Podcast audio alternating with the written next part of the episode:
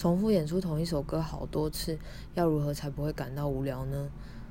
我的想法是，每一次演出都重新活过一次，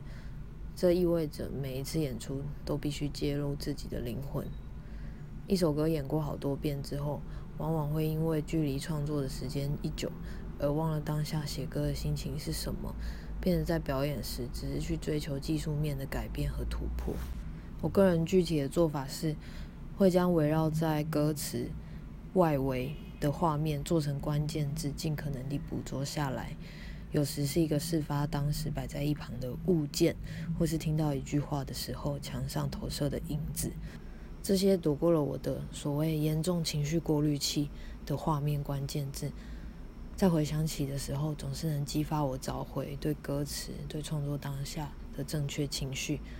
在表演的时候重新又回到当时的状态，再活一次。